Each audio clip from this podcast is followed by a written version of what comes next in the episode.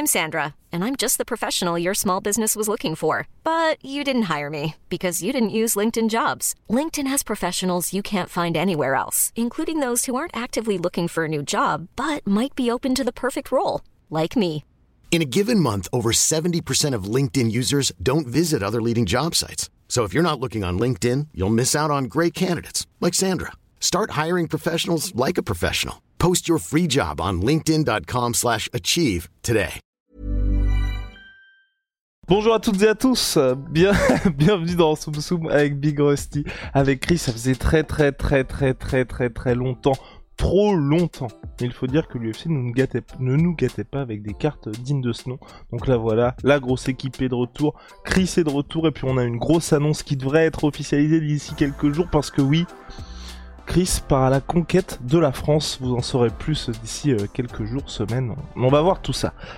Les gars, UFC 275 c'est ce week-end dans la nuit de samedi à dimanche, ça se passe à Singapour et il y a le combat de Jerry Prochaska contre Glover Teixeira.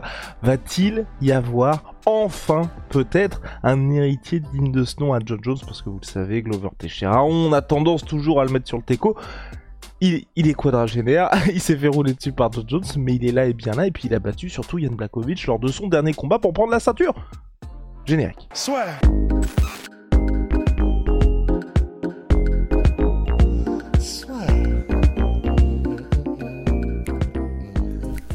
Entre dans l'octogone avec Unibet.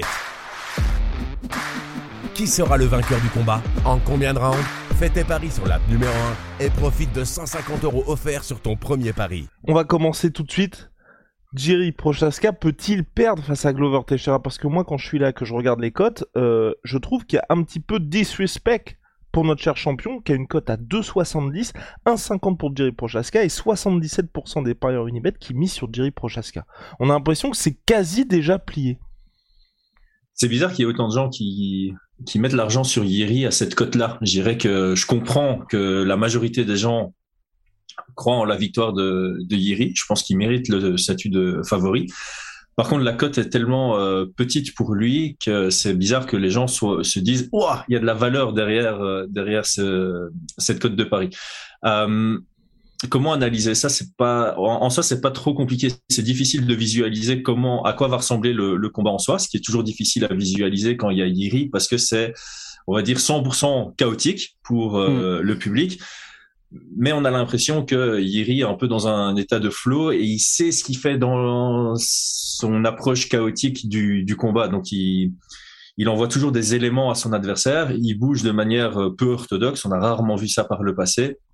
Euh, il fait penser à une version encore plus folle de Tony Ferguson et euh, je dis pas enfin je dis pas ça je dis pas ça pour rien parce qu'il y a quand même pas mal de similitudes entre ce côté un peu euh, très opportuniste finisher euh, très bonne utilisation des coudes, très très bon déplacement, la, le, le chaos total, l'intensité, le volume et tout ce qui s'ensuit. Donc il y a pas mal de, de similitudes, même si euh, il y a aussi des, des, des, grosses différences. Et une des similitudes, forcément, on critique souvent Yeri par rapport à ça, comme on le critique, comme on critiquait Tony Ferguson, c'est oui, mais il se fait beaucoup toucher. Mais forcément, quand tu as un style de jeu si intense, si proche de ton adversaire, autant dans l'échange, bah tu vas te faire toucher. Mais le truc, c'est que lui, il, il a cette habitude, il impose un style de combat à son adversaire euh, dont l'adversaire est juste pas habitué euh, à cette dynamique et c'est là où il, il tire le, le, plus grand de cette force.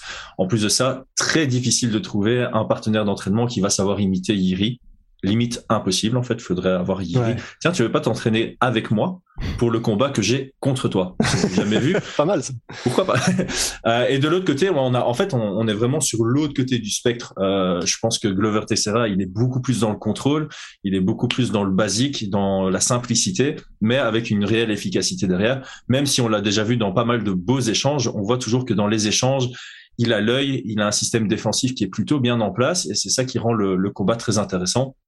Et puis, comme tout le monde dit, Glover Teixeira, il doit se faire toucher, il doit se faire sonner, et puis c'est là où son combat commence vraiment. Donc, une des questions, c'est est-ce que quand il se fait toucher par euh, euh, Yiri, bon, ça fait un peu pédophile de, de dire ça, quand il se fait toucher, est-ce que Yiri est capable de le finaliser, ou est-ce que justement il sera de nouveau sonné, il va rentrer dans ce combat, il va imposer son jeu habituel, parce que voilà, je pense que s'il prend le top contrôle, on sera tous d'accord pour dire c'est le début de la fin. Tu peux être aussi fort que tu veux sur ton dos. si Glover Texera a le top control, son grappling est tellement sous-estimé parce qu'il est simple, il est basique, mais il est d'une efficacité qu'on a, comme on a rarement vu par le passé. C'est un des meilleurs grappleurs de l'UFC actuellement, selon moi, et personne ne le dit. Et je pense que ça mérite la, enfin, ça mérite d'être quand même souligné. Waouh.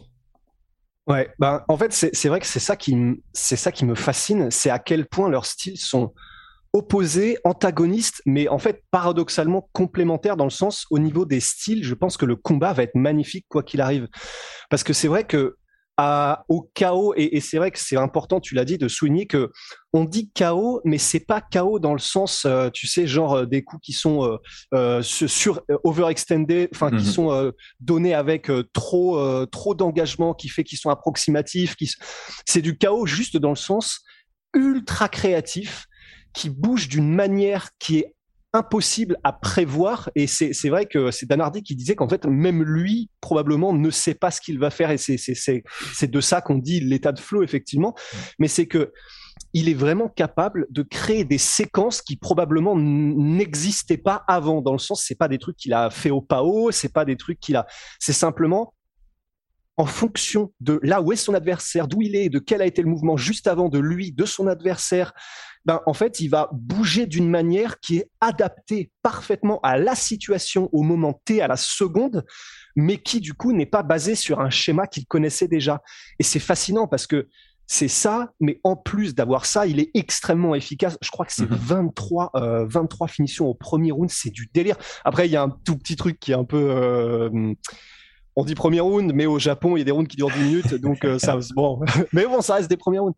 Mais, mais c'est vrai que c'est ça qui me fascine, c'est à quel point l'opposition de style est parfaite, parce qu'on on a parlé de ce chaos qui est plus une créativité, mais euh, complètement exacerbée. Et, c'est vrai qu'il est bon aussi, et on va y venir, et j'ai hâte qu'on y vienne aussi, Chris, du coup, sur euh, le côté bah, la défense de takedown, qui en fait, bah, du coup, je me suis rendu compte, était en fait finalement sous-estimé de Jerry. Mhm. Et euh, son sol, ça me fait un peu plus peur, mais enfin, on va en parler. Mais c'est vrai que juste pour finir sur cette opposition de style fascinante, bah, à ça est opposé effectivement le côté basique, mais à un point où tu as l'impression que Glover, il a le cross crochet gauche qui fait genre euh, button mash, euh, tu sais, comme dans Tekken. Enfin, c'est parce que je suis nul à Tekken. Hein. J'imagine ceux qui sont bons font des vraies combinaisons, mais donc tu sais, tu t'appuies à répétition sur le même bouton, sauf que il le fait maintenant, il, est tellement rodé sur ces quelques mouvements.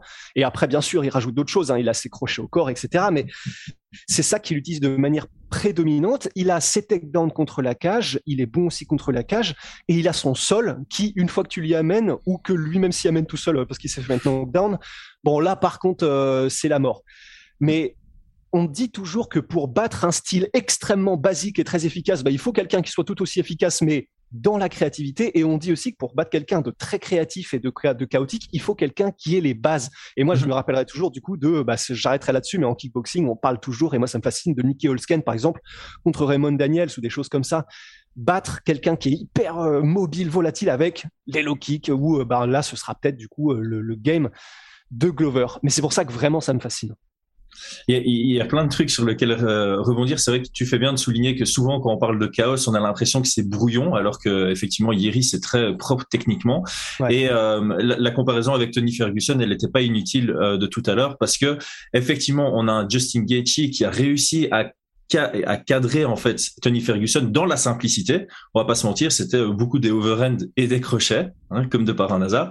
Et les deux autres qui ont réussi à, je, vais mettre Chandler de côté pour l'instant, mais euh, autant Charles Oliveira que Benil Dariush, ils ont contrôlé le côté chaotique de euh, Tony Ferguson en l'amenant au sol et en le contrôlant au sol. Donc effectivement, comme tu dis, quelqu'un de très basique, très simple, il va souvent être battu par quelqu'un qui a un style complètement anodin. Et d'ailleurs, on a eu le cas le week-end passé avec euh, Ode Osbourne qui a battu, euh, je reviendrai pas sur son nom comme ça en, live, mais un ancien champion du Glory.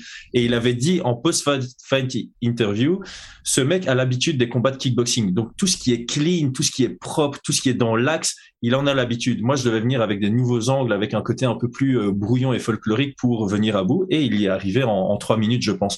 Et donc cette logique est, euh, est très correcte. Donc effectivement, je pense que Glover Texera il doit mettre la pression. Parce que si tu mets pas la pression sur Yiri, il a tout l'espace qu'il veut pour utiliser tous les mouvements qu'il veut. Et donc, euh, c'est là où il sera dans son fort. Et c'est là où ça vient. tu laisses Yiri dans, créer du chaos, bah, toi, tu seras pas en contrôle, donc tu vas subir le chaos de Yiri. Tu provoques un contrôle, un, combat contrôlé, bah, Yiri, il sera pas du tout dans une situation chaotique comme il a l'habitude, il sera dans sa zone d'effort, et donc c'est là où tu dis c'est très complémentaire puisque l'un doit imposer son jeu qui est la zone d'effort de l'autre, et vice versa, et leur zone d'effort, c'est la zone de confort de l'autre par défaut. Et donc c'est ça qu'il y a qu'il y a de chouette. Euh, maintenant, je scinde par rapport à la takedown defense parce que je pense que tu voulais qu'on on dérive là-dessus. Alors Yiri, il, il travaille en deux séquences. Il y a la première séquence, c'est je cherche à défendre. Et dès le moment où il sait que ça va être compliqué de défendre, c'est je cherche à scramble. Il n'y a pas de, il y a pas d'intermédiaire. Et cette euh, cette différenciation, enfin ce, moment où il change de mindset est euh, sur le bon timing. Il y en a beaucoup qui disent je défends une fois que mon dos ou que mes fesses sont au sol, je pars sur le scramble. Yeri, c'est avant de tomber qui part déjà sur je pars vers l'arrière, je crée le scramble et ça lui donne un temps d'avance qui est absolument nécessaire pour créer l'espace et pour empêcher d'être contrôlé au sol. Par contre, comme tu l'as souligné, là où on peut avoir peur, c'est si Glover arrive à l'amener au sol et le contrôler une seconde, ça veut dire qu'il aura le contrôle et qu'il va pouvoir imposer son jeu. Et je pense que là, Glover, il y a un truc, c'est en anglais on dit old man strength. Il y a un truc, on n'a pas l'impression quand on le voit qu'il est si physique, mais à mon avis, s'il prend ton bras, ben, quelqu'un qui s'entraîne pas, il a le cubitus et le radius qui sont euh, explosés. C'est ça. Hein. oui, cubitus et radius qui sont euh, explosés. Il a, il a une force de dingue et euh, sa simplicité fait que il laisse aucun espace. Il, reste dans des trucs simples. C'est pas quelqu'un qui va prendre une soumission à la volée. C'est pas quelqu'un qui va faire des berimbolo. Enfin, voilà, il, il, passe en pression et il fait en sorte de créer ses passages de garde et améliorer sa position millimètre par millimètre sans laisser d'opportunité à son adversaire de, de, sortir. Et donc là aussi, c'est opposé. Scramble contre, euh, contre contrôle. Scramble based pour euh, Yiri. S'il n'arrive pas à créer les espaces, bah, il va se faire contrôler et là, c'est le début de la fin. Est-ce que tu penses que, parce que justement, moi, je pense à, à, cette, à ce moment-là, et je pense que du coup, tu l'as vu aussi forcément contre Reyes, à un moment donné, il, y a, il se retrouve sur son dos, il essaie de mettre Reyes au sol, et en fait, euh, Reyes crochette bien la jambe, c'est lui qui se retrouve au sol sur son dos, et il arrive à, et quand on dit scramble, si jamais il y a des gens qui découvrent, c'est créer une situation, créer un mouvement qui fait que dans ce mouvement, tu arrives à sortir. Et en gros, ben, il arrive à créer un, donc un scramble à un moment donné, mais j'ai l'impression, donc c'était contre et c'est le dernier combat en date, mais qu'il utilise beaucoup l'explosivité et le, sa, sa physicalité mais que c'est parce que il est géant. D'ailleurs, on l'a pas dit, mais il a une allonge qui est gigantesque par rapport à Glover. Il est plus grand, il est plus physique. Mais j'ai vraiment l'impression que c'était aussi grâce à ça qu'il est sorti de cette situation et que effectivement contre Glover, déjà s'il se retrouve lui sur son dos face à Glover, vraiment je vais flipper hein, parce que pour le coup les triangles, les triangles de bras qui arrivent, les machins, et surtout effectivement tu ne t'en sors pas quoi. C'est vraiment euh, ça me ça me rappelle beaucoup c'est euh, le podcast, euh, le fameux podcast avec Rickson Grassi et, et Joe et Eddie Bravo où en gros bah, Rickson Grassi expliquait vraiment point par point comment pour lui, ben, quand il dit qu'il a un jeu qui est basique, effectivement c'est ben, il va même pas chercher à avoir quand il est en position montée toutes les solutions possibles pour trouver toutes les, soumissions possibles à partir de là. Il va juste être en mode comment je vais pouvoir tout couper comme échappatoire à mon adversaire une fois que je suis dans cette position pour que quoi qu'il arrive, il ne sorte pas. Et tu ne sors pas. Et contre Glover, j'ai l'impression qu'il y a de ça aussi qui est le côté, ben, tu as l'impression qu'il fait pas grand chose, mais en fait, ce qu'il fait, c'est que des micro-ajustements pour t'empêcher de faire quoi que ce soit. Donc nous, on voit rien. Moi, je suis passé évoluer pour voir quoi que ce soit. Mais ce qui est sûr, c'est que la finalité, c'est que tu ne bouges pas et que lui progresse petit à petit en te coupant toutes les sorties. Et ça, ça me ferait peur. C'est là où c'est de nouveau opposé. Tu as Glover Teixeira qui est fort sur la force brute. Donc c'est quelqu'un qui met de la pression, qui contrôle avec de la force constante, on va dire. Et Yiri, évidemment, être quelqu'un qui fait de très bons scrambles, tu as besoin d'être rapide, tu as besoin d'être vif d'esprit, tu as besoin d'avoir des bons réflexes et tu as besoin d'explosivité. Donc la différence entre explosivité et force euh, brute dans le milieu du MMA, on va dire que l'explosivité, c'est la capacité à générer énormément de force de manière soudaine pour bah, créer de la distance et pouvoir profiter de cette distance pour se relever par exemple ou sweep ou euh, améliorer sa position. La force brute, c'est plutôt être capable de mettre plus de force que son adversaire pour pouvoir garder une position et pouvoir la maintenir sur la durée. Donc c'est deux, euh, deux approches de niveau différentes et effectivement encore une fois, le gars qui utilise beaucoup de force brute, il va avoir du mal à contrôler son adversaire parce que le gars il fait que bouger, il fait que bouger. Il n'y a pas de, moment où il peut vraiment appliquer pendant une période de temps sa, force. Et celui qui a besoin d'exploser, dès le moment où son adversaire contrôle avec de la force brute et laisse aucun espace, quand tu aucun espace pour ne fût-ce que faire un tout petit mouvement pour créer, de enfin, créer du mouvement, eh ben, tu es un peu dans la misère. Donc c'est ça qui va être intéressant pendant tout le combat. On va être attentif et c'est clairement dès le moment où ça stagne que ça va à l'avantage de Glover Tessera. Mais il y a tellement d'étapes avant d'arriver à un endroit où ça stagne où on ne voit plus. Euh, oh, je, vais disparaître et je vais réapparaître en net ou pas. On oh, verra ça après. Mais euh, de toute façon, j'avais fini ma phrase, donc je vous laisse parler. C'est force de faire des aquas dans ton appart aussi. il, a, il, disappeared. Donc, Big Rusty. Alors, est-ce que tu avais quelque chose à ajouter C'est la CIA. Ouais. Ben, en fait, ouais, c'est bah, vrai que là, du coup, c'est euh, un peu dur pour Chris parce qu'il s'arrête euh, il s'arrête mi-idée. Oh Oh oui ah Jesus Christ, Vas-y, Chris. Ouais. Ben non, en fait, j'avais fini, c'est-à-dire que évidemment le combat commence debout. Euh, Glover Tessera a, vraiment des, bonnes armes debout pour finaliser ou, ou sonner quelqu'un. Comme tu l'as dit, hein, son crochet avant est extraordinaire. Et je veux dire, son overhand n'est pas oufissime, mais il sert très bien euh, pour setup, pour préparer son, son, son, crochet qui suit. Donc il a les armes debout, mais clairement, tant que le combat est debout, je pense que l'avantage est, est, du côté de, de Yiri. Donc il faut savoir casser la distance, il faut savoir amener au sol, il faut savoir contrôler le scramble, et il faut savoir avoir le temps pour aller euh, vers le finish, parce que amener au sol dans la première minute, ce serait à son avantage mais il y a voilà il y a, toute une étape avant. Et ce serait pas étonnant d'avoir un Glover qui de temps en temps amène Yiri au sol, mais trop tard dans le round que pour pouvoir réellement capitaliser dessus. Parce qu'encore une fois, soumettre quelqu'un qui a de bons scrambles, c'est difficile parce que chaque fois que tu vas partir sur une soumission, il va exploser juste pour euh, pour avoir le détail pour en sortir. Euh, on, l'a vu d'ailleurs contre euh, Reyes. Yiri a des très bons réflexes pour juste anticiper l'arrivée vers une position dangereuse pour lui. Je pense que c'était sur un arm triangle et une tentative de prise de dos. Il a chaque fois un petit réflexe qui lui permet de ne pas se mettre trop en danger. Maintenant, Glover, Reyes, hein, au sol, il y, a, aussi une grosse différence euh, de niveau.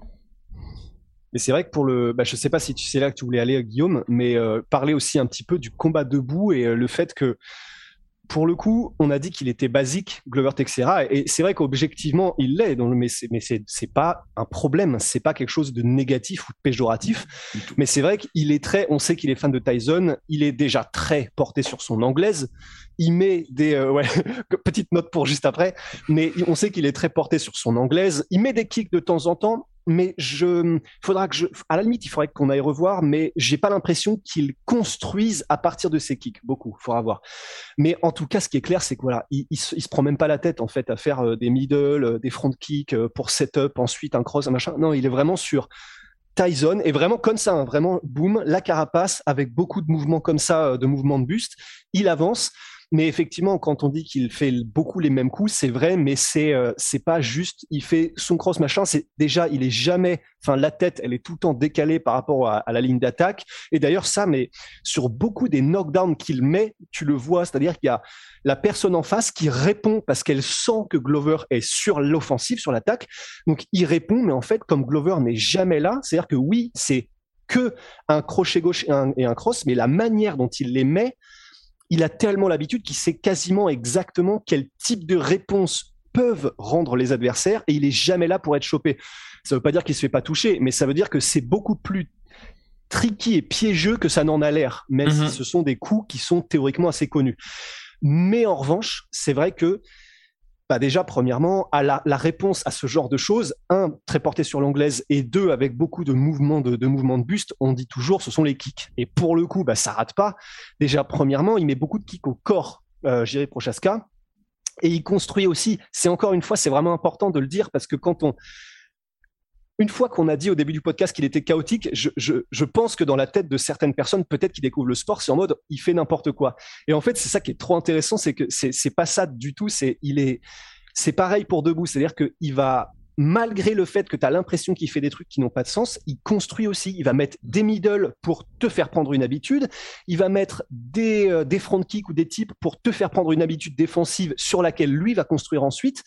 Euh, on n'a même pas parlé du fait aussi qu'il casse le rythme très très bien. Il est mmh. enfin c'est pas qu'il est inchopable, mais il, ne te laisse jamais un moment de répit où tu sais que, OK, là, c'est bon, là, une séquence est terminée, on a deux secondes et on revient dans les échanges. Il est capable de te choper à un moment donné où euh, ça vient juste de se terminer, mais il revient. Enfin, c'est, il a une gestion du rythme qui est vraiment très intéressante. Et pour finir, du coup, sur ce qu'il apporte debout, effectivement, je pense que si, mais c'est très important, du coup, ce qu'a dit Chris, le fait que c'est si aussi lui est sur la, l'offensive et qu'il a de l'espace pour travailler. Mais si c'est le cas, euh, on pourra parler aussi de la, manière dont il combat en reculant et, qui est très dangereuse aussi, mais effectivement, il fait son meilleur taf quand il avance. Et quand il avance et qu'il peut mettre ses gros front kicks qui creusent au bide, qui peut mettre ses high kicks, c'est comme ça qu'il a sonné Volcanos de Mire et euh, d'ailleurs en feintant un middle, c'est même dans la manière, la mécanique de frappe, etc ben, contre quelqu'un qui justement est connu pour faire beaucoup de bob weave à la Tyson, ben, tu peux pas faire beaucoup de bob weave quand tu prends une espèce de une batte de mmh. baseball qui vient de façon horizontale. Et c'est pour ça que par sa créativité et par le fait qu'il va attaquer beaucoup de, de postures euh, qui pour Glover sont difficiles à défendre avec ses kicks, je pense que j'ai entendu beaucoup de gens dire que si le combat perdure, c'est à l'avantage de Texera et c'est possible parce que forcément le style, je finirai là-dessus, de, de comment s'appelle-t-il, de Jiri, bah, on a envie de se dire effectivement comme c'est beaucoup de réflexes aussi, beaucoup de grands mouvements, c'est vrai que ça doit coûter énormément en termes d'énergie, mais d'un autre côté, bah, vous pouvez être sûr que les coups que va mettre constamment Jiri Prochaska à, Grover Teixeira, et donc ça va être au corps, ça va être partout, ça va venir de tous les côtés, bah, ça aussi, ça creuse le, le, le, le cardio de Texera. Donc, c'est pas aussi simple que si ça va dans les, dans les derniers rounds, ce sera l'avantage de Texera. Chris. La, la, note à plus tard, c'était exactement ça. C'était parler du Bob and Weave, c'est les kicks qui sont très. En fait, ce sont les coups qui sont pas dans l'axe quand quelqu'un bouge tout le temps la, mhm. tête de l'axe. Et tu l'as très bien dit. Euh, Texera, c'est basique, mais c'est tellement efficace. C'est-à-dire que il va envoyer des crosses et des overhand et des crochets, mais son positionnement de tête sera parfait. Alors que les gens en général, quand ils envoient ça, ben, ils laissent leur tête disponible au, au compte. Et effectivement, euh, bah, si quelqu'un il bouge tout le temps la tête et que sa tête est jamais dans l'axe et toi tu, pendant tout le combat t'envoies des jabs et des crosses, bah, tu vas toujours manquer. Pour prendre une analogie avec le foot, si tu sais que le gardien il va plonger soit à gauche soit à droite, bah, à chaque fois que tu tires au mieux, ce sera goal. Euh, si tu tires à gauche ou à droite, au final tu as une chance sur deux. Ça, là c'est pareil. Si si je bouge vers ma droite et que l'autre il envoie un crochet dans cette direction-là, bah, c'est pas une collision, donc c'est pas grave pour moi. Mais au moins tu prends une chance sur deux. Alors si tu envoies des jabs des crosses, bah, tu sais que tu as, raté 100% euh, du, du, temps. Donc effectivement, les kicks de Yiri vont être très intéressants pour pouvoir cadrer euh, Glover Tessera et après c'est les coups en ligne qui seront euh, intéressants et à l'inverse hein, Yiri défensivement aussi il bouge beaucoup de gauche à droite et là l'overhand on va dire c'est entre l'axe et courbé mais le crochet s'il y a une collision c'est bonsoir, bonne nuit. Hein. Ouais. C'est clair. Guillaume. Euh, je sais pas, est-ce que vous avez des choses à ajouter, messieurs, concernant ce combat-là? Oui, il y en a une, j'aimerais bien en parler parce que, en fait, je, je pense pas que ça aura un impact, mais j'ai juste envie d'en parler, en fait. C'est la, la présence de Jiri. En fait, il y a, je ne sais même pas, je saurais pas dire si jusqu'à maintenant à l'UFC ça a eu un impact parce que que ce soit contre Volcan, que ce soit contre Dominique Reyes, les deux, j'ai pas eu l'impression qu'ils étaient non plus comme euh, comme comme comme des biches devant des phares face à Jiri. C'est juste que Jiri développe son game. Et Là non plus bah, hein, avec Glover. Exactement. Et c'est pour ça que j'ai envie de j'ai envie de d'en parler, même si je pense pas que ça aura vraiment un impact. Mais c'est ce, le côté, parce que ça a plus un impact pour Jiri dans le sens, lui-même transpire tellement la confiance en lui que du coup, bah, c'est un peu comme s'il se mettait en Super Saiyan en fait. Euh, il se met lui-même dans un état où il est, euh, où il est, euh, il a l'étoile de Mario, il est intouchable, il a la confiance parfaite qui fait qu'il ose tout et qu'il tente tout. Mais c'est vrai que j'ai, franchement, si vous avez Fight Pass ou allez voir l'entrée de Jiri Prochaska contre Dominique Reyes, c'est un, en fait, c'est j'ai envie de dire c'est un film, mais c'est même beaucoup mieux parce que la manière dont il arrive, le regard et l'intensité qu'il a, la, manière de se déplacer, la manière, il arrive et c'est un peu comme, je sais pas si vous avez vu les Embedded où il est sur le tapis de course, mais évidemment c'est comme Tony Ferguson, comme tu l'as dit, euh, Chris, il peut pas juste courir sur un tapis de course. Donc sur le tapis de course, il fait des tours des 360, en même temps il fait ses katas, en même temps il fait des petits trucs comme ça, il regarde à gauche, à droite, il fait ses machins, il fait rien comme les autres. Et le fait qu'il ne fasse rien comme les autres, mais qu'il ait cette confiance totale en ses capacités, ben, ça fait que ça, en plus, ajouté à, additionné à sa philosophie qui est fascinante. Enfin, c'est vraiment un samouraï des temps modernes, ce mec. Mhm. C'est incroyable. Ben, ça fait que lorsqu'il arrive, ça c'est plus du coup pour nous en tant que fans, mais il y a une intensité, une présence et une aura qu'honnêtement, j'avais vraiment pas vu depuis très longtemps. Là, quand il arrive euh, contre Reyes avec sa musique, d'ailleurs, moi je l'ai téléchargé, hein, c'est mort, je me la mets pour aller courir et tout ben il y a, vraiment. Et tu cours aussi en faisant des 360 avec cette musique. bah, du coup, t'as presque envie. Mais tu sais que tu te marres, mais oui. Enfin, je le fais pas euh, comme lui, tu vois. Mais en fait, je sais pas. C'est comme l'exemple les meilleurs moyens d'influence. Et quand quand j'ai cette musique et que je sais que c'est Jiri, bah, tu sais, c'est un peu comme la fameuse étude qui avait démontré que euh, les gars qui arrivaient dans des examens avec euh, des tenues de Einstein, des perruques d'Einstein et, euh, et, des moustaches, y arrivaient mieux sur une année entière que les gens qui arrivaient déguisés en clown. Bah, c'est con, mais en fait, là, c'est un peu le même délire dans le sens, bah ouais, tu sais que tu as la musique de Jiri, bah du coup, tu fais des trucs, tu tentes, machin. Enfin, ça, c'est une aparté, mais voilà, je voulais juste parler de l'aura et de la, de la c'est qui Laura Pour que les gens kiffent. à qui l'attrape. Mais je voulais juste, voilà, juste balancer ça pour que les gens, si jamais euh, vous allez faire le café euh, ou vous, enfin vous faire un café ou quoi que vous fassiez juste avant que le combat commence, restez quand même, restez quand même sur l'entrée de Jiri parce que c'est toujours un moment spécial et c'est pour ça qu'on regarde le MMA aussi, quoi. Wow. Messieurs, les pronostics. Chris, what you got? Euh, j'ai euh, depuis le début de semaine, j'ai un feeling sur euh, Glover. Mais arrêtez ça, putain. Mais pareil. Pareil, pareil. J'ai un fucking feeling sur sur le, le, cas classique Glover où il se fait toucher et puis Iris s'emporte pour essayer d'aller finaliser et puis il se fait il se fait sweep au sol et c'est c'est le début de la fin. Mais même si ce qui est important aussi de dire c'est que des deux côtés je trouve que ça c'est vachement intéressant et on n'en a pas parlé pour l'instant c'est oh. que aussi bien du côté de Glover qui se connaît comme peu de combattants se connaissent aujourd'hui puisque bah il y a pas si longtemps on parle quand même d'un gars qui se faisait euh, bah, littéralement démonter par Anthony Johnson et euh, Alexander Gustafsson on n'imaginait pas du tout qu'il arrive là où il est aujourd'hui et depuis avec des supercuts d'ailleurs exactement contre on pas parlé. Ouais, oui à chaque fois en plus. Et euh, bah depuis franchement il y a une une progression une connaissance de soi qui, qui est extrêmement impressionnante. Et du côté de Jerry Prochaska, ce qui est extrêmement impressionnant aussi, c'est aussi bien contre Dominique Reyes et Volcanos de Mir, à chaque fois ces KO-là qui arrivent, ils arrivent à un moment du combat où l'adversaire est déjà nettement touché, et où Jiri reste extrêmement posé, extrêmement minutieux dans ses feintes et il rush jamais pour finir son adversaire. Parce que Volcan, c'est un head kick qui précipite tout, et puis Dominique Reyes s'était déjà quand même fait salement, euh, salement attendrir euh, round après round. Donc des deux côtés, c'est intéressant parce qu'on se dit, moi j'imagine mal euh, Jiri rusher comme Thiago Santos a pu rusher, mais j'imagine aussi mal Glover Teixeira se laisser dépasser comme il a pu le faire par le passé, enfin se laisser dépasser, en tout mhm. cas prendre un tout petit peu trop de risques pour être dans une situation soit de knockdown ou de se dire bah potentiellement je vais peut-être me faire finir. Hiring for your small business? If you're not looking for professionals on LinkedIn, you're looking in the wrong place. That's like looking for your car keys in a fish tank. LinkedIn helps you hire professionals you can't find anywhere else, even those who aren't actively searching for a new job but might be open to the perfect role. In a given month, over 70% of LinkedIn users don't even visit other leading job sites. So start looking in the right place. With LinkedIn, you can hire professionals like a professional. Post your free job on linkedin.com slash achieve today. Ouais, ce, ce, pronostic, euh, enfin, je suis tiraillé entre moi-même parce qu'en fait, j'ai vraiment cette image de si Glover arrive à le contrôler au sol et qu'il lui reste une minute trente, il parvient à ses fins.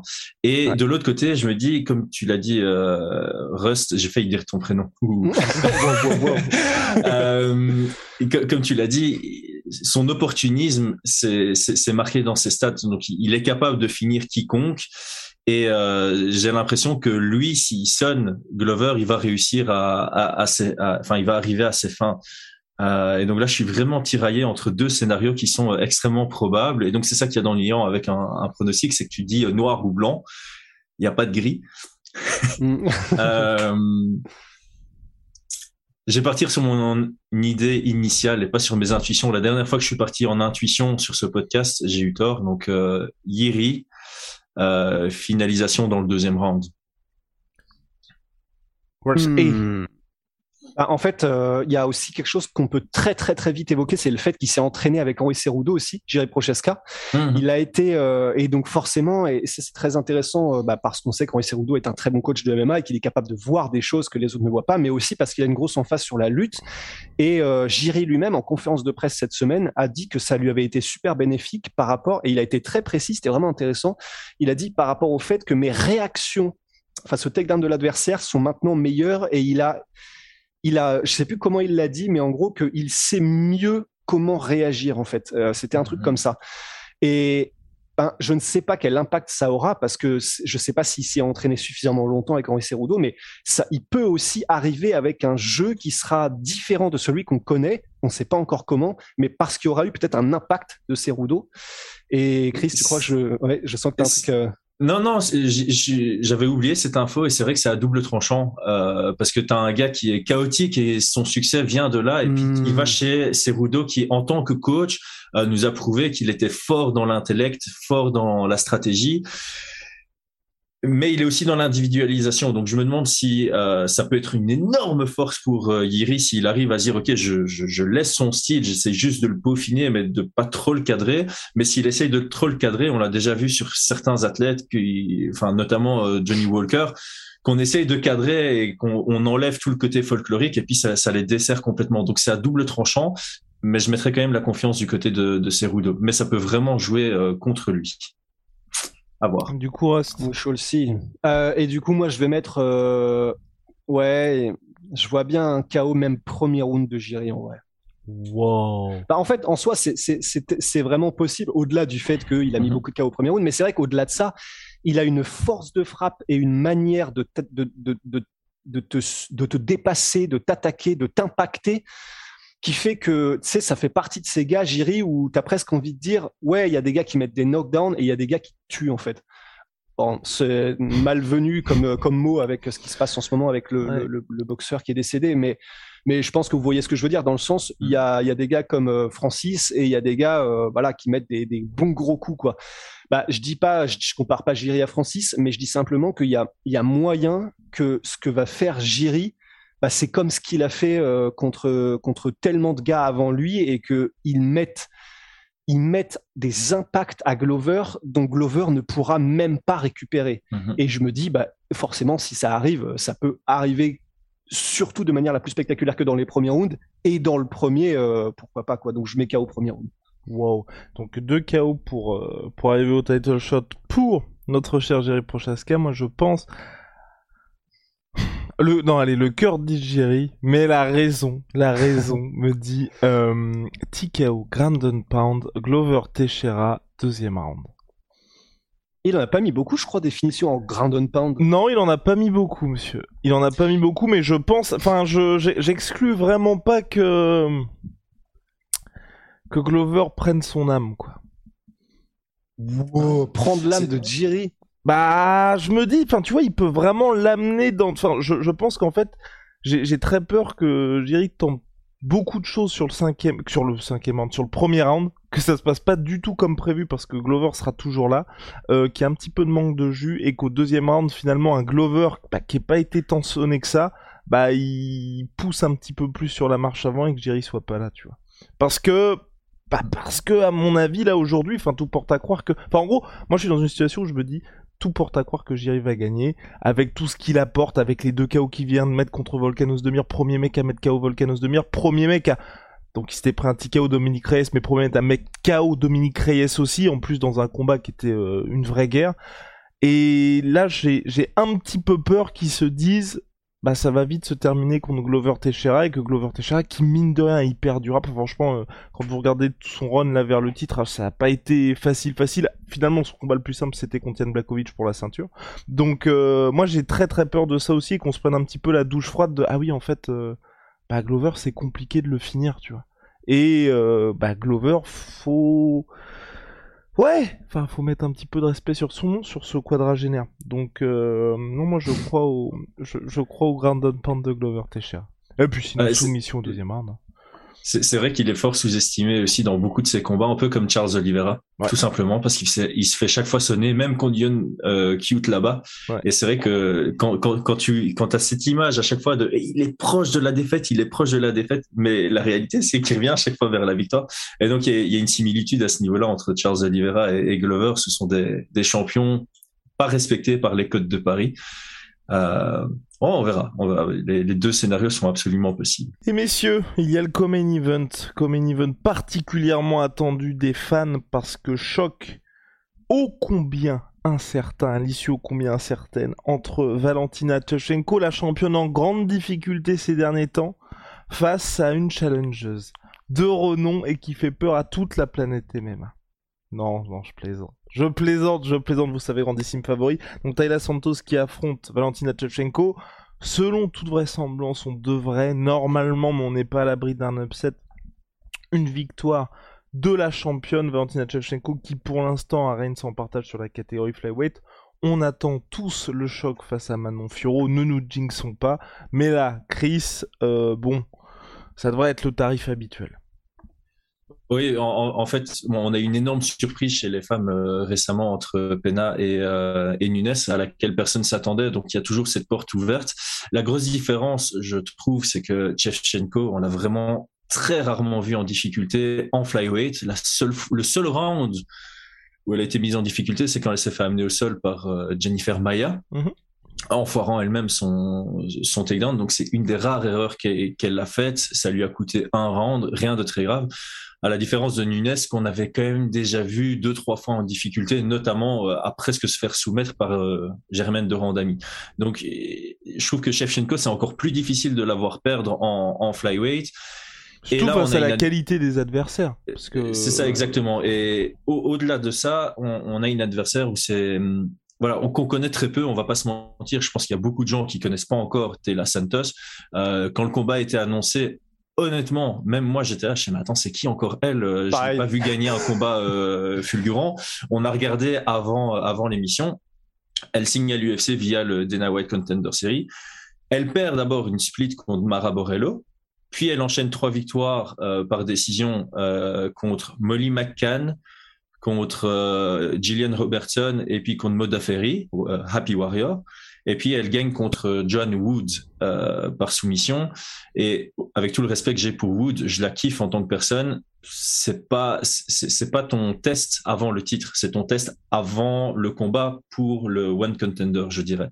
Euh, donc on n'a pas vu encore grand chose de super impressionnant du côté de Taylor Santos. Elle est clairement compétente, elle est complète.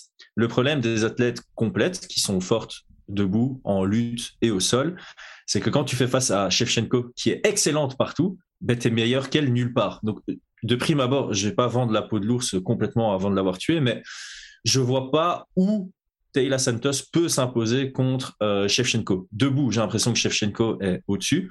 En lutte, j'ai l'impression que Shevchenko est bien au-dessus. Et au sol, j'ai l'impression que Shevchenko est au-dessus aussi. J'ai regardé la défaite de Taylor Santos à l'UFC contre euh, euh, Borello les deux takedowns qu'elle prend contre Borello, c'est typiquement les takedowns dans lesquels euh, Shevchenko excelle. Et donc moi j'ai même l'impression qu'on va pas se diriger vers une décision, qu'on va se diriger vers un finish. D'ailleurs la, la Côte de Paris est très intéressante là-dessus. J'ai l'impression que Shevchenko comme quand elle a affronté Andrade, elle va se dire, OK, là où il y a un vrai risque, ou comme quand elle a affronté Cochera, le vrai risque, c'est debout. Je peux m'en prendre une que je vois pas. Par contre, si j'amène au sol que je contrôle, je vais, je vais euh, bah, je vais gagner sans trop de difficultés. Et j'ai l'impression que Shevchenko va chercher l'opportunité pour aller au clinch. Elle va nous faire un petit takedown en gréco-romaine ou en judo. Elle va finaliser ça en crucifix. J'ai vraiment cette impression-là qu'elle sera capable de finaliser euh, Taylor Santos. Ah, on a quelqu'un qui est un peu précipité vers le title shot Big Rusty. Est-ce que tu as quelque chose à ajouter? Bah non, et pour la simple et bonne raison que j'ai jamais vu un seul combat de Taylor Santos en fait. Du coup, je, je vois vraiment pas ce que je peux apporter à l'équation, mais si ce n'est effectivement que tu as quand même l'impression que entre le combat qui arrive entre Kathleen Chukagan et Manon Fioro, bah, c'est un peu un truc euh, pour patienter quoi. C'est un peu c'est les petits fours en attendant vraiment de voir qui est. Et ce serait très très bien que ce soit Manon Fioro parce qu'en plus pour le coup elle aurait battu, elle aurait elle vraiment rempli mhm. toutes les différentes étapes qu'il faut avant d'arriver sur le titre. Donc, mais là, effectivement, Taylor Santos, je suis d'accord. C'est vrai que bah, il faut, quelqu'un. Il faut. Euh, est-ce que oui, elle est, elle est à moitié kazakh, c'est ça, je crois, euh, Valentina Shevchenko? J'allais dire c'est pas loin de Singapour, mais en fait non, même pas. Donc même en termes de géographie, c'est pas comme si elle allait apporter euh, des gens, mais en tout cas voilà, il lui fallait quelque chose pour se mettre sous la dent en attendant du coup le prochain contender. Bah voilà, ils ont mis Taylor Santos. J'ai l'impression un peu par défaut quoi. Les pronostics, messieurs. Juste, on est sur Internet, donc on va quand même préciser qu'on ne manque pas de respect à Taylor Santos. C'est juste que Shevchenko est tellement forte que c'est difficile de la voir perdre. Taylor Santos, très bon athlète, mais simplement pas au niveau de Shevchenko, ce qui est absolument pas honteux, parce que jusqu'à présent, il n'y a aucune flyweight au monde qui est au niveau de Shevchenko, tout simplement. Oui, non, et puis même, et puis même globalement, même au-delà de sa crise, enfin, tu vois, il y a eu des combats où, que ce soit, par exemple, quand ils avaient fait Jessica Andran ou Johanna Edrisic contre, euh, contre Valentina Shevchenko, il y avait, il y avait vraiment cette impression que même, mhm. même l'organisation, l'UFC se disait, il va peut-être se passer quelque chose là.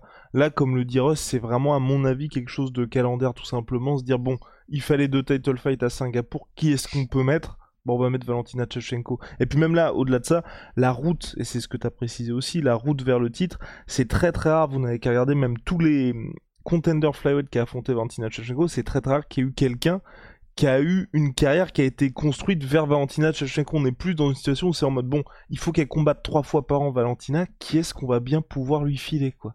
Donc mhm. euh, donc bon et même et même là pour le coup, Jessica Andrade ça avait été cohérent parce qu'elle avait affronté et battu euh, Chukagan par TKO et ensuite on s'était dit bon bah ça y est effectivement elle a coché la case flyweight. Maintenant on lui donne le title shot même si elle était ancienne championne strawweight.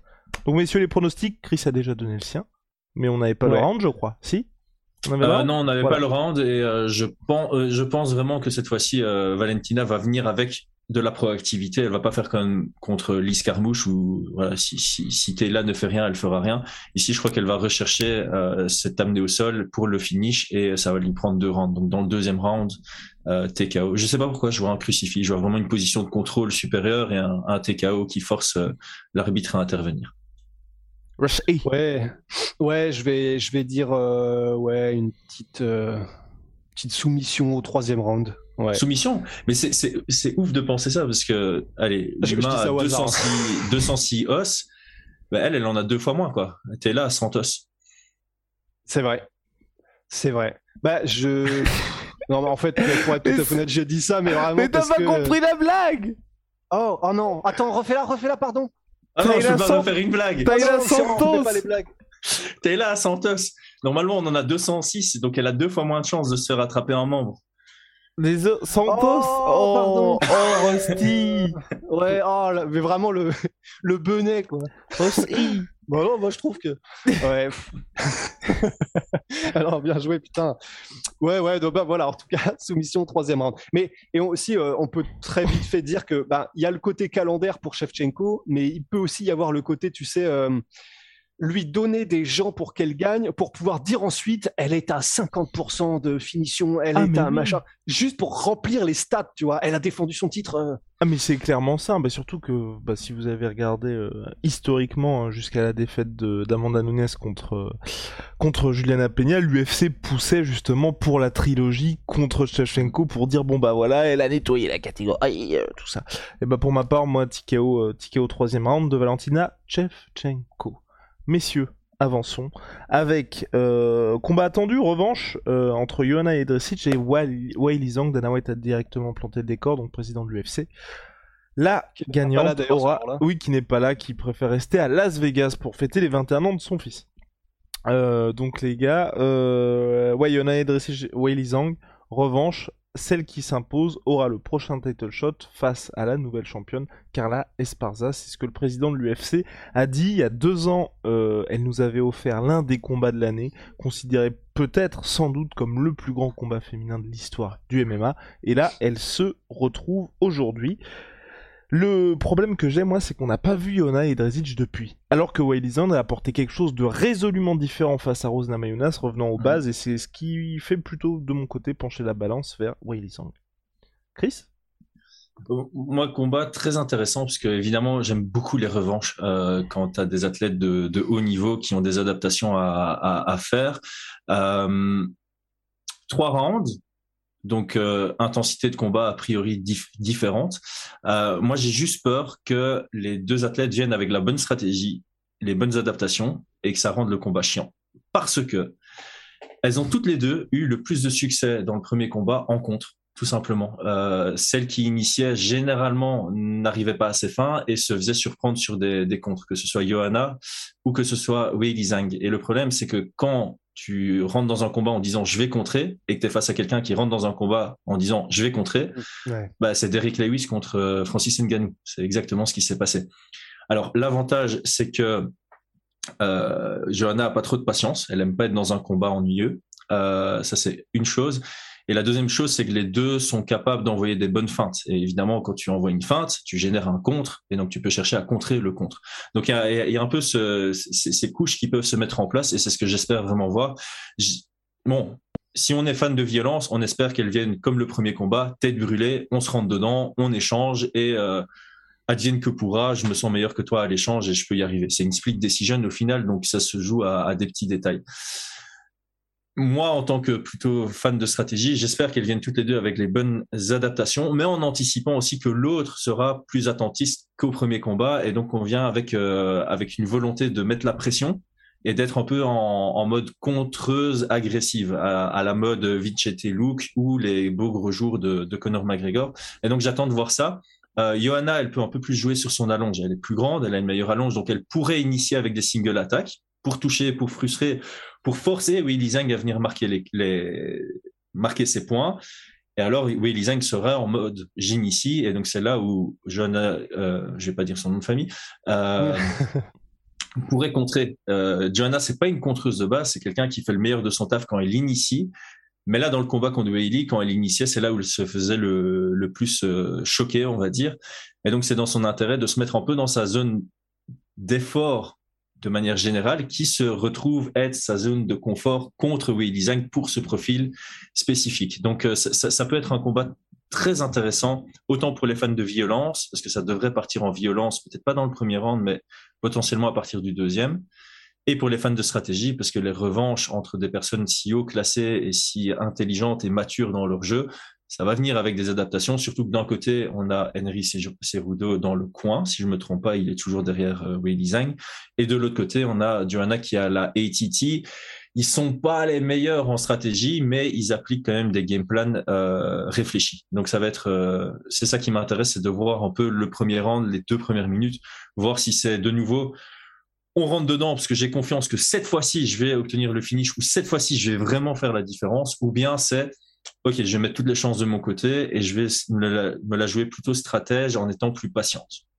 Rush et bah, il n'y a pas grand chose là que je puisse rajouter. Mais euh, bah, du coup, si on doit aller dans les pronostics, euh, je vais quand même mettre Johanna, Johanna Eredzic, euh, parce que je me dis que par son activité euh, et peut-être sa vitesse, son volume, elle, euh, sur trois rounds en tout cas, je pense que du coup, elle peut se dire, euh, bah, je vais essayer de, vraiment mettre l'accélérateur dès le début et de dépasser, de dépasser Wiley. Donc je vais, ouais, je vais mettre, je vais mettre Johanna par décision unanime. Chris? Je pars sur la, la même chose. Euh, en fait, on n'aura pas un premier round, on aura un sixième round, on peut le dire. Euh, hmm. Elles se connaissent bien. Et Johanna a mis un peu plus de temps à gérer le timing de Weili que l'inverse. Donc, on peut s'attendre à ce qu'elle soit performante plus tôt dans le combat. Et effectivement, son, euh, sa force dans ce combat, c'est son volume et donc son énergie. Et elle pourra bah, plus vite à l'épuiser dans sa jauge puisqu'on est sur 10 euh, minutes de moins, ce qui est ce qui est pas rien. Hmm. Euh, donc j'ai l'impression que oui, euh, le enfin c'est vraiment ça, c'est volume contre puissance. Oui, design touche plus fort, on a plus de volume de côté de Johanna. On l'a vu dans le premier combat quand on regarde les stats. Les juges pour moi ont bien vu parce que le dégât immédiat score plus que le, le dégât cumulé, c'est très important.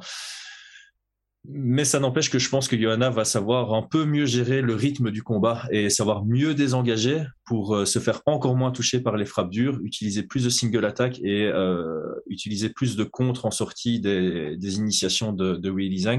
Donc euh, je le dis avec aucune certitude, mais ouais, j'ai aussi ce feeling que Johanna, malgré qu'elle soit underdog, vienne surprendre le monde parce que quand, quand on écoute un peu la toile, c'est aussi elle est elle a plus combattu depuis deux ans, donc qu'en est-il? Moi, je pense que c'est bien après des guerres pareilles. Ouais de stopper, de reset. Et en plus, elle, ça veut dire qu'elle a eu ce. J'ai l'impression qu'elle savait qu'elle allait réaffronter Wei Zhang. Et j'ai l'impression que sur les deux ans, elle s'est focus sur Wei Zhang, alors que Wei Zhang a dû se concentrer sur un profil complètement différent. On va pas se mentir de, de, de Rose Namarunas. Il y a un peu le côté technique qui est similaire, mais les déplacements sont complètement différents. Donc, c'est deux façons différentes d'aborder le combat. Et je suis pas certain que shooter des takedowns sur euh, Johanna soit une bonne idée en termes d'énergie. On l'a vu contre Carla Esparza, ce que ça donnait. Euh, c'est pas une bonne idée. eh bien, pour, pour ma part, je vois une victoire de Wei Zhang par décision unanime. Let's go les gars, let's go. Allez, on se retrouve très très vite pour de nouvelles aventures. Ouais, juste, juste une petite note. Euh, Jack Della Madela. Euh, oh oui, oh, il est dessus. C'est l'ouverture de la main card. Euh... Rusty, a taffé. Contre Ramza. Mais... Attends, parce qu'il faut que je dise bien son nom quand même. Jack Della Maddalena. Oui, Maddalena. parce que je, je, galère avec son nom. Le, le, matchmaking est très bizarre contre M et Eve. Euh, parce qu'en fait, tu as un gars super excitant euh, qui pourrait être un prospect de ouf qui va un peu monter comme, comme Fiziev, un peu avec le même buzz que Fiziev, j'ai l'impression. Et alors, on le met contre quelqu'un qui risque de faire un combat boring de chez boring, euh, ennuyeux de chez ennuyeux. Donc voilà, j'espère vraiment que Jack va, euh, va faire comme à ses débuts, va impressionner tout le monde parce que ça, c'est, les gars, si vous le connaissez pas, c'est un nom à suivre de très près. Ouais. Bah perso, moi, je l'ai découvert, euh, je l'ai découvert grâce à Jack Slack et après, j'ai été mater ses combats et j'étais en mode, Pouah en gros, il a, il a une anglaise, Jack de la mm. Maddalena, c'est, c'est vraiment, honnêtement, si vous voulez regarder comment presque, pas parfaitement, c'est jamais parfait, mais comment est-ce que en MMA de l'anglaise peut être utilisée de la meilleure manière? Et il y a tout hein. c'est pas que la gestuelle c'est pas que la manière de frapper c'est vraiment la manière dont tu l'utilises sa technique les différents angles les différents coups les déplacements Oh là là, c'est vraiment c'est à se taper le cul par terre comme on dit vraiment la boxe anglaise de Jack Della Alors il est c'est un combattant complet mais c'est vraiment ça qui ressort tellement c'est sa force. Il vraiment aller regarder ses combats précédents, c'est euh, vraiment magnifique quoi. J'aime bien parce que tu as parlé de Jack Slack et effectivement j'ai été très content parce que je suis le gars depuis le Cage Warriors 88 si je me trompe pas. J'avais vu son combat, j'avais dit ouh petit prospect local là. Euh, enfin c'est pas local européen mais bon euh, sur une carte locale et donc je le mhm. suis depuis et c'est vrai que Jack Slack avant ses débuts à l'UFC on avait parlé en disant ce gars-là faut le suivre. Je suis là, je hey, cool. Il a dit quelque chose que je pensais. mais, mais, vraiment, enfin franchement vous vous serez pas déçus quoi. C'est c'est tellement fluide, technique et, bien adapté que vraiment c'est quelque chose dont même les plus grands peuvent s'inspirer en MMA. C'est vraiment impressionnant quoi. Mhm. Et ben voilà, rendez-vous dans la nuit de samedi à dimanche à partir de 4h du matin sur RMC Sport si vous êtes en France. Messieurs, on se retrouve très très vite. Merci de votre fidélité. Big shout out à Sweet P. À plus dans le bus. Plus dans le bus.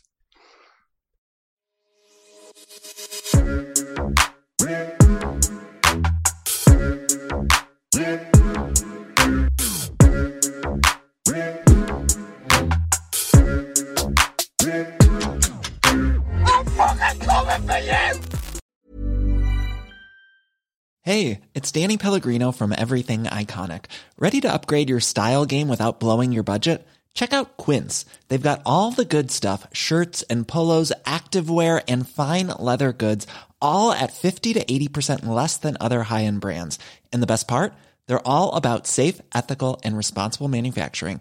Get that luxury vibe without the luxury price tag. Hit up quince.com slash upgrade for free shipping and 365 day returns on your next order. That's quince.com slash upgrade. Et voilà, c'est la fin de votre épisode du podcast La Sœur. Si ça vous a plu, n'hésitez pas à nous mettre les 5 étoiles sur Apple Podcast ou sur Spotify. Vous pouvez aussi nous laisser un petit commentaire, ça nous aidera beaucoup. Et si vous voulez aller plus loin avec nous, vous tapez La Sueur sur toutes les plateformes ou sur les réseaux sociaux, vous nous trouverez. Et là, vous nous écoutez très certainement en audio. On est aussi en vidéo sur YouTube, mais également sur Snapchat. Là encore, vous tapez la et on sera là. Merci de votre fidélité et à très vite pour de nouvelles aventures.